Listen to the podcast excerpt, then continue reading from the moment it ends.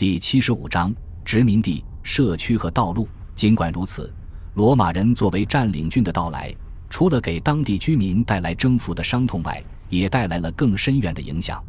原有道路虽然在一年的大部分时间里够用，但在设计上远远不如罗马的适用于各种天气条件的由碎石铺设的大道，在规模上更是无法与罗马的道路网相提并论。在尤利乌斯·凯撒抵达高卢之前，贸易和商品流通的规模虽然很大，但主要是服务于精英阶层的奢侈品，受益者几乎全是贵族。对贸易的控制巩固了他们的权利。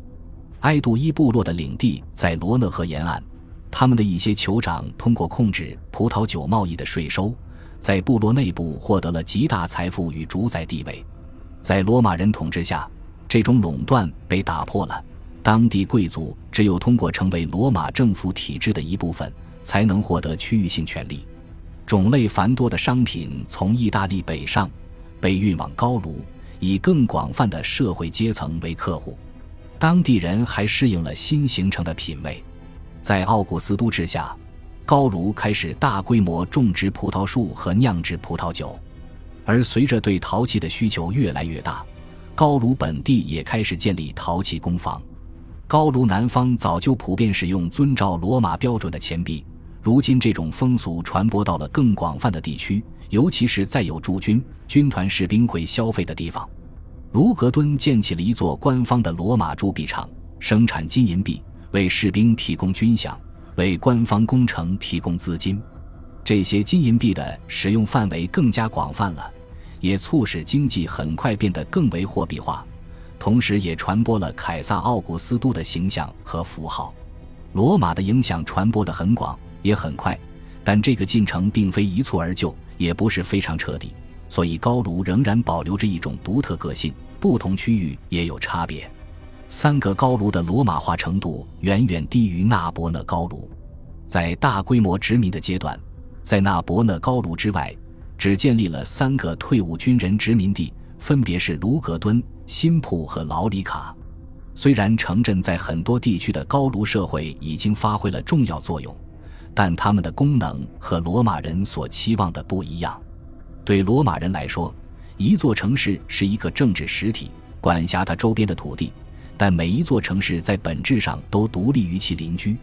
在高卢，部落更重要，大多数部落包括几个城镇，他们都认为自己是更广泛实体的组成部分。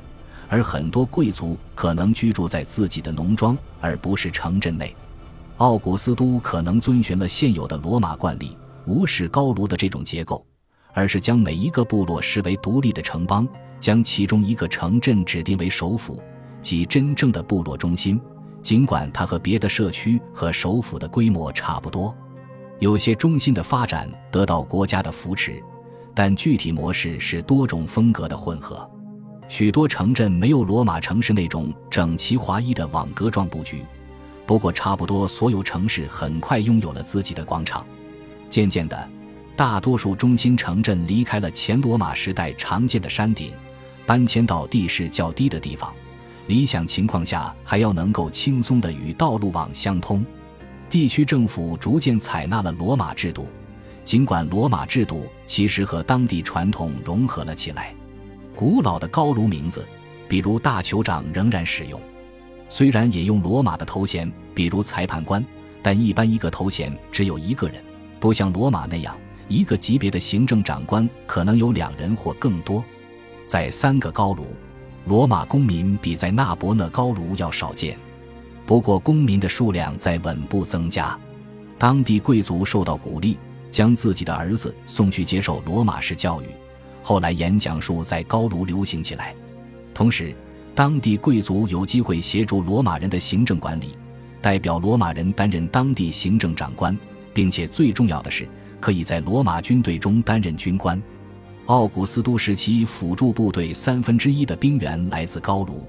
贵族的实力不再取决于他豢养了多少武士，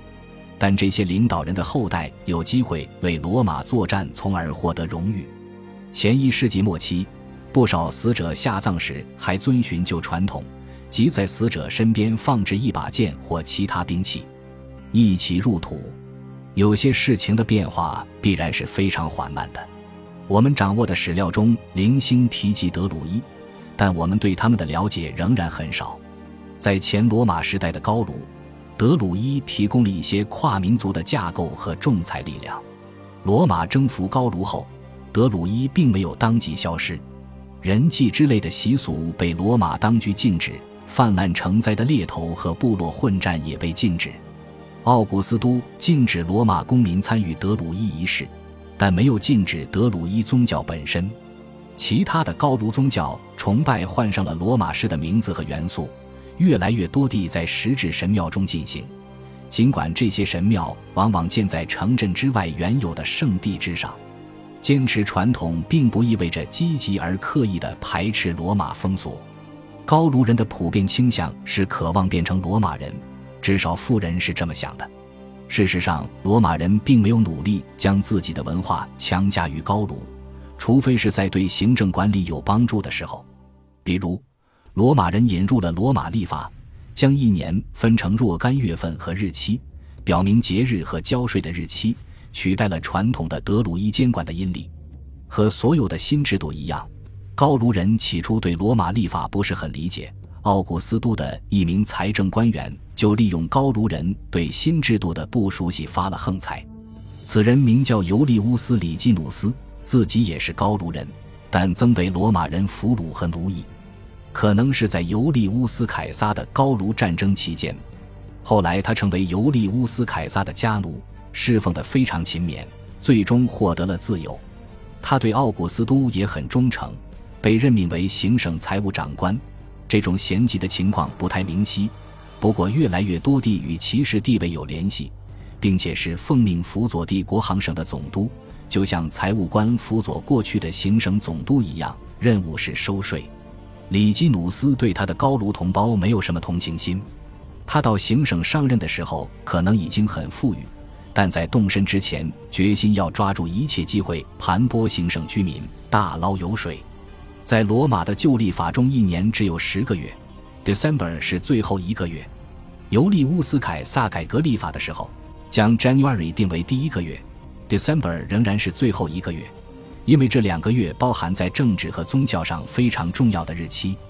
里基努斯告诉行省居民，December 这个词在拉丁语里很显然是第十的意思，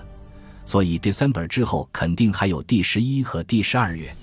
以此为据。他多收了两个月的税，不管高卢人有没有听信他的解释，都别无选择，只能交钱，否则他们将面对帝国的怒火，最终肯定会被迫交钱。但很多人都非常怀疑里基努斯。前十六年，奥古斯都来到行省的时候，人们向他投诉里基努斯。起初，元首驳回了一些投诉，因为他不想承认是自己任命了这样一个贪赃枉法的狗官。所以，仅仅温和地批评了他的行省财务长官，但铁证如山，而且当地很多重要的贵族明确的敌视里基努斯，于是奥古斯都受到了很大压力，不得不去处置里基努斯。不料里基努斯想出了一个更有想象力的办法来逃避惩罚，他邀请奥古斯都去他府上，将自己搜刮到的所有钱财交给元首。宣称自己这么做是为了防止高卢太富裕以致反叛罗马，这是非常罕见的关于罗马人担心高卢发生叛乱的暗示，我们不能太当真。不过里基努斯似乎全身而退了，因为奥古斯都相信了他的借口。除非奥古斯都亲自到外省，否则很难知道他的代表在那里做了些什么。这也是他大范围旅行的原因之一。官员一定程度的中饱私囊在他的预料之中，他也能接受。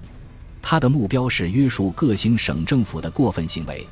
因为他们的暴政往往促使行省居民掀起反叛。长途跋涉去觐见元首是耗时费力且代价高昂的事情，因为请愿者必须去罗马或者元首当时在的其他地方。元首亲自巡视各行省，让更多个人和社区有机会与他交谈。奥古斯都在高卢的时候，阿格里帕在叙利亚和东方的其他行省，同样是巡视各地，主持司法。巡视外省不仅是一个解决具体问题的机会，还能更明确地表达罗马政府的立场和意识形态，